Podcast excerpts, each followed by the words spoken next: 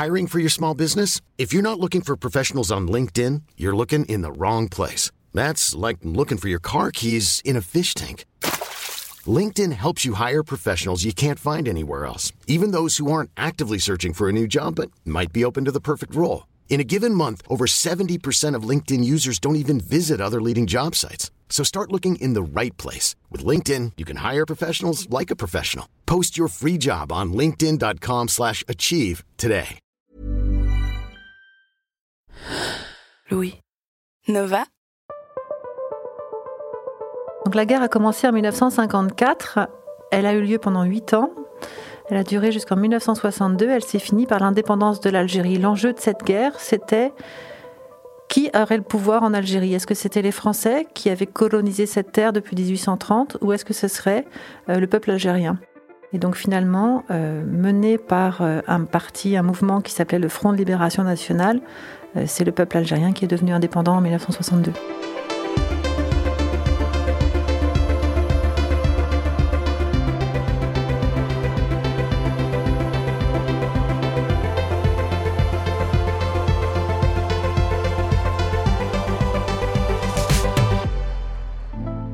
Raphaël Branche est historienne et enseigne à l'université de Nanterre. Depuis sa thèse, très médiatisée à la fin des années 90, elle fait avancer la réflexion et la mémoire collective autour de la guerre d'Algérie. Dans son dernier ouvrage, Qu'as-tu fait papa en Algérie? Enquête sur un silence familial, elle éclaire à la lumière des évolutions de notre société la manière dont se sont construits les récits autour de la guerre d'Algérie. De 1954 à 1962, plus d'un million et demi de jeunes Français sont partis faire leur service militaire, là où on ne disait pas encore qu'une guerre se jouait. Ils en sont revenus avec des silences. J'ai donc demandé à Raphaël Branche de me raconter comment la parole sur cette guerre avait été conditionnée par les bouleversements qui lui ont succédé, et d'abord, au retour de la guerre, comment s'était construit le silence. Je suis Charlotte Pudlewski, et vous écoutez Fracas.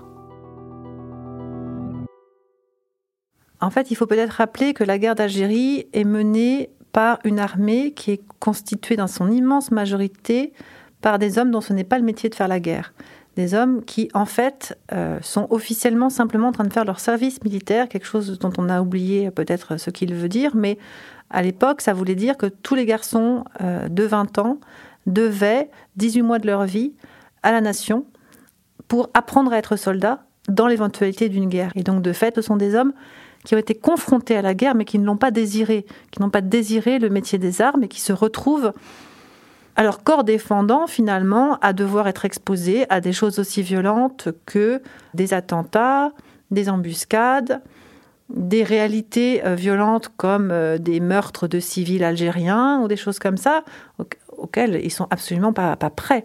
Et donc leur, euh, leur capacité à, réagir et à, et à incorporer cette, cette réalité nouvelle, elle se traduit parfois par du silence ou par de la sidération. Donc le premier cercle, c'est l'individu lui-même, en fait. C'est la manière dont il est capable de rendre compte d'une réalité à laquelle il n'est pas du tout préparé. Et puis ensuite, si on s'intéresse à ce qu'il a été capable d'en dire, il y a le cercle des amis, il y a le cercle des très proches. La famille, celle à laquelle moi je me suis intéressée, donc ça peut être la fiancée ou ça peut être plus souvent pour ces hommes de 20 ans, leurs frères et sœurs et leurs parents. Et ensuite, quand ils rentrent en France, ça peut être d'autres anciens combattants et puis des cercles plus larges d'amitié. Voilà, en, gros, les, cercles. Dans le livre, vous racontez notamment l'histoire euh, de Gérard Thiersen, qui est un jeune parachutiste euh, de 20 ans, et qui, dans les derniers mois de sa guerre à lui, en tout cas de sa présence sur, euh, en Algérie, tue un homme à bout portant. Et il avait pour confident son aumônier, à qui il écrivait des lettres, et tout à coup, il va arrêter de, de lui écrire. Donc c'est un chrétien. Et c'est aussi parce qu'il a ces valeurs chrétiennes qui sont euh, mises à mal qu'il est si euh, pétrifié, en fait, parce qu'il a été obligé de faire. Et effectivement, il a eu la gentillesse de me confier toutes ces histoires, et notamment cette correspondance avec son, aumônier, qui, a été, qui a été si importante pour lui, pour garder une espèce de boussole morale dans la guerre qui euh, faisait, avait tout pour déboussoler en réalité. Et puis, euh, voilà, ça, c'est le moment où il bascule. En fait, il bascule euh, sans doute dans la dépression et il bascule dans l'incapacité à euh, écrire à l'autre, qui était pourtant son confident, à qui il avait pourtant dit beaucoup de choses pendant, pendant cinq mois, en fait, jusqu'à la veille de son retour, où là, il réécrit. il lui réécrit Je rentre et je n'écris plus depuis cinq mois parce que voilà j'ai commis quelque chose dont, dont, je ne peux plus parler tellement c'est affreux. Donc effectivement, il y a des cas comme ça. Donc là, là celui-là, il est j'ai eu la chance de pouvoir le documenter. Euh, il est probable qu'il y en ait d'autres. Il y a un autre cas dans le livre d'un journal qui s'arrête comme ça brutalement. Et là, je ne peux faire que des hypothèses. Dans le cas de Gérard Tiersen, je sais pourquoi, parce qu'il me l'a raconté, parce qu'il a repris la plume ensuite. Mais effectivement, on voit bien que, en particulier la correspondance, c'est comme un sismographe parfois des émotions. Parfois, on arrive à, les juguler, ces, émotions, à les maintenir, à les contenir dans une espèce de, de neutralité, de je vais bien, il fait chaud, il fait froid, j'ai faim, je pense à toi. Et puis parfois, au contraire, hein, ça fait vraiment sismographe euh, et il y a certaines lettres qui débordent d'émotions parfois, ou d'autres qui euh, sont de plus en plus sèches et limitent les récits quand ils deviennent euh, difficiles et, à supporter par, par les soldats eux-mêmes et qu'ils veulent épargner leur famille et qu'ils veulent épargner à leur famille le récit de ce qu'ils vivent auxquelles les familles ne sont pas du tout prêtes non plus. Parce qu'il y a un autre euh, témoignage dans le livre, par exemple, un soldat qui a voulu raconter à son retour, qui aurait aimé euh, pouvoir partager euh, ce qu'il avait vécu et ce qu'il avait traumatisé pendant la guerre, et sa famille ne voulait pas entendre et lui disait, en gros, passe à autre chose, quoi, c'est fini. Ce soldat, c'est tous les soldats en fait, c'est-à-dire que quand ils sont rentrés, la société française en général, leur famille en particulier, ont très rapidement, voire tout de suite, envie de passer à autre chose. Et euh, pour ça, il faut vraiment encore se souvenir du fait que ce sont de jeunes hommes, théoriquement partis pour 18 mois, souvent partis en fait pour 24, pour 27, parfois pour 30. Et donc on a attendu qu'ils reviennent parce qu'on avait des choses à faire avec eux, notamment pour les jeunes femmes se marier, construire une famille, chercher un travail, pour les parents effectivement que les, que les, que les enfants partent. Et donc il n'est pas question de s'apesantir sur ce qui s'est passé en Algérie qui a déjà pris tant de temps aux projets euh, familiaux. Donc l'incitation à passer à autre chose, elle est globale, elle est collective, et elle rend effectivement plus difficile pour les soldats la possibilité de se confier, au-delà de quelques confidences par-ci, par-là. Mais quelque chose qui prendrait du temps et de l'écoute, c'est vraiment euh, difficile. Par ailleurs, il me semble aussi qu'ils ne le souhaitent pas forcément.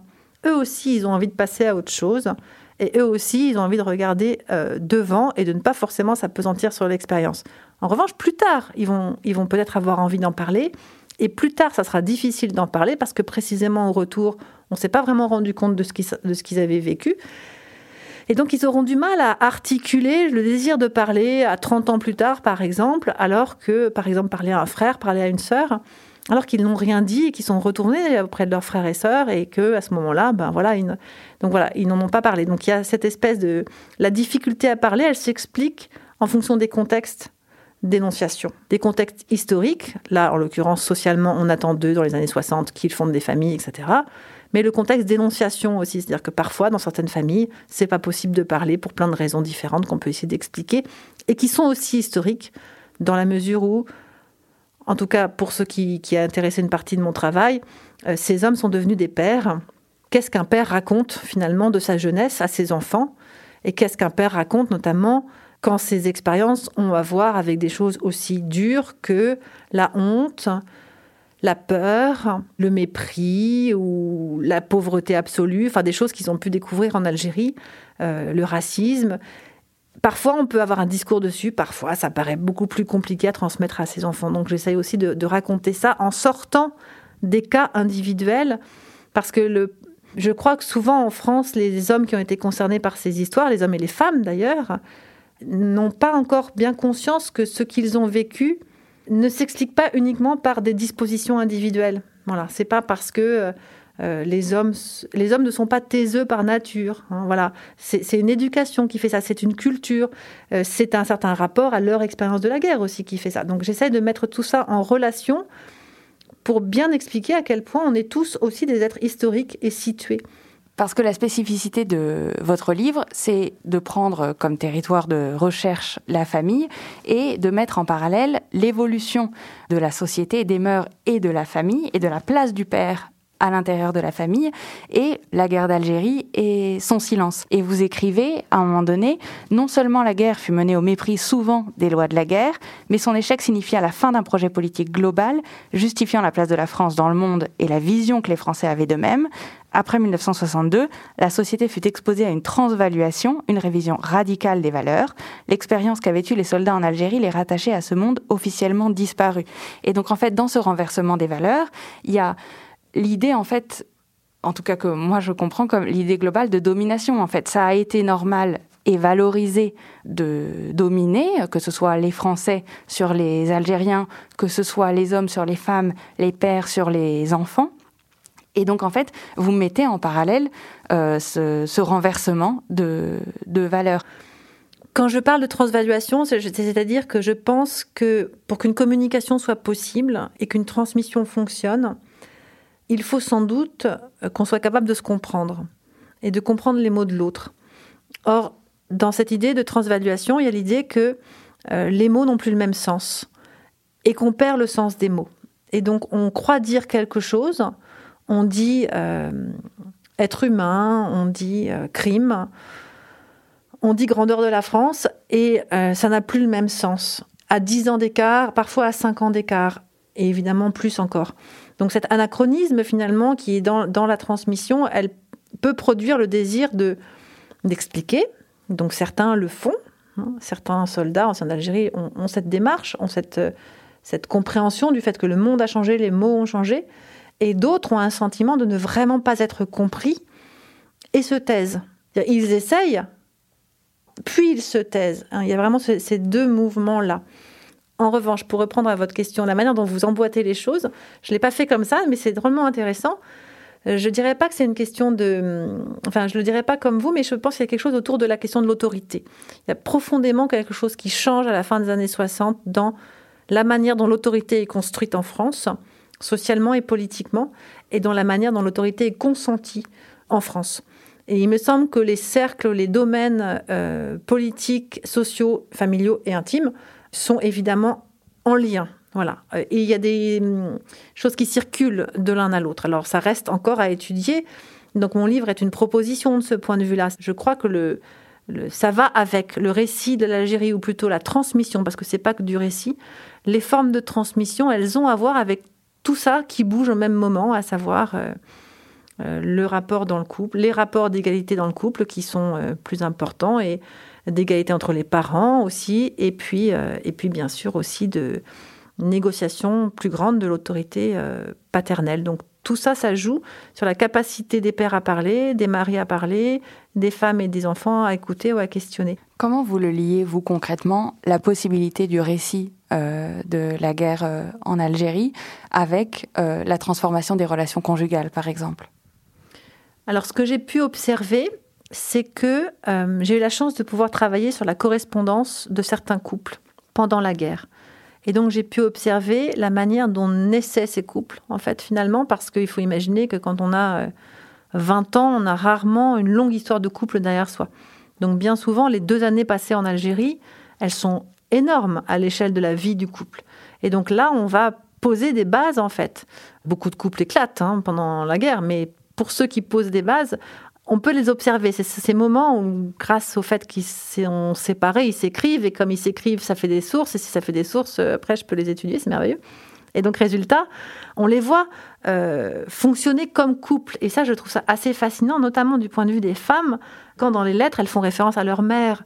Et, on voit bien qu'il y a une espèce de question de imitation, émancipation hein, de, de ce, cette question, finalement, est-ce qu'on va reproduire? Et on a par ailleurs des, sondages faits à l'époque où on voit bien que les jeunes gens s'imaginent allant reproduire le couple de leurs parents, alors qu'en fait, dans la pratique, ils sont en train de s'en émanciper. Ils sont notamment en train de s'en émanciper parce que leur couple est beaucoup plus égalitaire. Égalitaire dans les aspirations et égalitaire dans tout simplement euh, les choix. Hein, les choix de domicile, les choix de... Puis après, il va y avoir bien sûr le choix de la contraception hein, qui, va, qui va, il me semble, bouleverser vraiment l'économie euh, globale euh, des couples. Et donc, le partage de l'expérience algérienne dans tout ça, eh ben, c'est un partage justement. Donc, les formes du partage, elles sont liées avec ça, puisqu'il s'agit de ne rien cacher, par exemple, ou cacher le moins possible, ou, euh, ou au contraire épargner, protéger, protéger sa fiancée, lui épargner les, souffrances. Donc voilà, on voit bien que la manière dont ils se situent dans ce qu'ils peuvent dire de leur expérience algérienne, c'est aussi leur manière de concevoir le couple du côté des hommes et du côté des femmes, ce qu'elles demandent, c'est aussi des choses qui ont à voir avec ce qu'elles demandent par ailleurs. Donc euh, elles peuvent demander des choses différentes. Elles peuvent demander, donc, je l'ai dit, euh, la confiance. Elles peuvent demander l'honnêteté. Euh, tu ne me cacheras rien, tu me diras tout. Et on voit bien que ça ne concerne pas que l'expérience algérienne. Et elles peuvent demander aussi euh, à échanger, à discuter. Et on voit bien que ça, aussi, ça ne concerne pas que l'expérience algérienne. Donc, ça a été pour moi, cette question du récit de l'Algérie, finalement une voie d'entrée dans le fonctionnement des couples, une forme d'éclairage en fait. Et inversement, ça produit la proposition analytique inverse, à savoir, il faut aussi regarder comment le couple fonctionne pour comprendre ce qui peut être dit. Voilà. Si euh, on considère que ce qui concerne les hommes ne concerne pas euh, son épouse, eh ben la guerre, ça concerne les hommes, donc on n'en parle pas à son épouse. Mais si on considère que ce qu'on vit d'intime doit être partagé avec son épouse, eh ben à la guerre, on vit des choses intimes et donc on partage avec son épouse. Donc c'est plutôt ça que je propose. En fait, le livre, pour moi, c'est un peu des... C'est aussi des clés que je propose aux lecteurs, aux lectrices, à la disposition des gens qui veulent réfléchir notamment sur leur famille. Parce que voilà, toutes les familles ne marchent pas pareil. Il y a des grandes tendances sociales que j'essaye de décrire, sociétales que j'essaye de décrire. Et puis après, il y a bien sûr des histoires euh, qui ont des explications plus, plus personnelles. Donc voilà, mais, il me semble que voilà, euh, la manière dont fonctionnent les couples explique qu'il soit parfois plus facile de parler et parfois moins facile. D'ailleurs, à ce titre, euh, il y a des hommes qui ont eu plusieurs épouses dans leur vie, et euh, j'ai pu comparer la manière dont ils parlaient à l'une et parlaient à l'autre, et voilà, ça, ça confirme très clairement que euh, ce sont des relations hein, qui font les conditions de parole. Avec, avec l'une, on n'a pas réussi à parler, on s'est pas senti écouté. Le contexte peut-être global aussi jouait, évidemment. Avec l'autre, on a euh, construit autrement euh, la relation et à partir de là, la parole est devenue possible. Qu'est-ce qui se joue en 99 quand l'État reconnaît qu'il y a eu une guerre et nomme cette guerre d'Algérie? Qu'est-ce qui se joue à ce moment-là pour les anciens soldats, dans la mmh. possibilité de dire ou pas? Et qu'est-ce qui se joue dans les couples et dans les familles, euh, dans la transmission aux enfants, quand tout à coup il y a un mot pour dire cette guerre? Je pense que en tout cas en France, la parole de l'État a du sens, elle est attendue par certains acteurs sociaux, et celle-là, elle était très attendue, très attendue des anciens combattants, la reconnaissance qu'ils avaient vécu une guerre. Et à partir de là, ils peuvent d'une certaine manière s'appuyer sur cette reconnaissance officielle pour, euh, bah, par exemple, raconter leur guerre, tout simplement. Et euh, effectivement, à partir des années 2000, il y a un nombre d'anciens combattants de base, pas des officiers, hein, qui prennent la parole et qui disent euh, ma guerre, moi je vais raconter ma guerre. Et il me semble que là, il y a eu une espèce de verrou qui a sauté, qui ne s'explique pas simplement par la reconnaissance de 1999, c'est un contexte plus large qui autorise la parole. Mais très clairement, 99, c'est une des clés, enfin c'est un des fondements de cette, de ce sentiment de ne pas avoir à prouver, puisque finalement l'État a dit. Ce même État qui a nié, ce même État qui a été euh, euh, la cible des associations d'anciens combattants qui disaient mais euh, il serait temps de nous reconnaître. de lui, en fait, on attend, et de toute façon, en France, on attend beaucoup. Hein. donc, on attendait là que l'État dise enfin ce qui, en fait, était une la palissade. Tout le monde était au courant depuis longtemps qu'il s'agissait d'une guerre. Après, restait à savoir quelle guerre. Parce que guerre, on revient à l'histoire des mots. Guerre, ça veut dire quoi? Quand je dis guerre aujourd'hui, ceux qui écoutent, qu'est-ce qu'ils voient dans leur tête? Qu'est-ce qu'ils imaginent? Quel est le point commun entre les tranchées de Verdun et, euh, je ne sais pas moi, la, guerre en Syrie aujourd'hui Quels sont les points communs? Pourquoi est-ce que c'est le même mot? Est-ce que c'est possible même que ce soit le même mot? Moi, il me semble, euh, comme historienne, qu'on peut dire que le, point fondamental commun entre toutes ces expériences, c'est la mort. Hein, c'est le rapport à la mort, fondamentalement. Mais une fois qu'on a dit ça, euh, il y a quand même tellement de variations qu'il va falloir bien préciser. Et c'est aussi pour ça que les anciens écrivent ma guerre, je vais vous raconter ma guerre, parce que être sur un piton pendant 12 euh, mois, à attendre l'hélicoptère qui apporte le courrier et euh, à guetter, euh, comme le désert des Tartares, quelque chose, c'est pas comme être en ville, patrouiller, risquer des attentats, et pourtant c'est la même guerre d'Algérie. Donc il est vraiment nécessaire de faire exister la, la diversité des expériences, et ça c'est ce qui, c'est ce qui éclot littéralement après 1999. Dans l'espace public par des livres et dans les familles par des récits, il me semble. Et vous dites qu'il y a un contexte plus global qui autorise la parole euh, à ce moment-là. C'est quoi ce contexte pour vous? Alors le contexte plus global, je crois que c'est deux choses. Le premier, c'est la démographie qui fait qu'à ce moment-là, ces hommes qui sont nés dans les années 30, ils arrivent à l'âge de la retraite et que on sait bien, enfin on sait bien, les études de sociologues, de sciences politiques montrent que voilà que c'est un moment, l'âge de la retraite, le départ à la retraite, où on fait une espèce de bilan de sa vie, on revient sur sa jeunesse. Donc c'est un moment assez propice au bilan et donc éventuellement à l'écriture de quelque chose comme des souvenirs. Donc ça tombe à ce moment-là et ça va rencontrer une chronologie sociale et, intime aussi pour les gens. Et puis ça arrive aussi à un moment où euh, la, thématique euh, associée aux événements du passé, en France et dans le monde, aux événements euh, tragiques comme ça du passé en France et dans le monde, est très souvent et de plus en plus autour du thème des victimes. On va beaucoup parler des gens qui sont les victimes finalement du passé, les victimes de ce qui s'est passé avant, victimes des États, bien sûr. Mais... Et donc pour la guerre d'Algérie, on a eu la question de la responsabilité de l'État, donc elle a été très forte, et l'idée que finalement les anciens combattants avaient été, malgré eux, euh, dans cette guerre. Vraiment, cette thématique, elle est forte hein, elle, dans, ces moments-là, dans ces années-là. Et ça aussi, je crois que ça contribue à leur... Euh, capacité à parler, à prendre la parole, à s'autoriser à parler, parce que finalement, ils vont le prendre pour, euh, en partie, soit répondre à cette impression, soit lui donner corps. Hein, effectivement, ils n'ont pas eu le choix, ils se sont sentis impuissants. Donc c'est aussi autour de ça les récits de Ma guerre d'Algérie.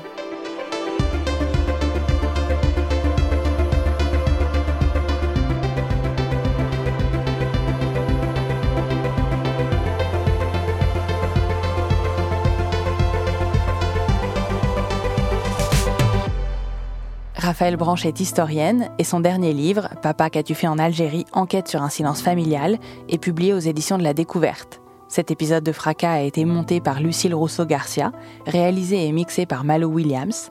La musique a été composée par Valentin Fayot. Fracas est un podcast produit par Louis Média et Radio Nova. Si ce podcast vous plaît, je vous invite à aller commenter sur Apple Podcast, à en parler autour de vous et à découvrir nos autres podcasts Passage, notre podcast d'histoire vraie, le Book Club sur la littérature ou Travail en cours sur les bouleversements du monde du travail. Et si vous voulez soutenir Louis et nos projets, vous pouvez vous abonner au club louismedia.com slash club. À très vite.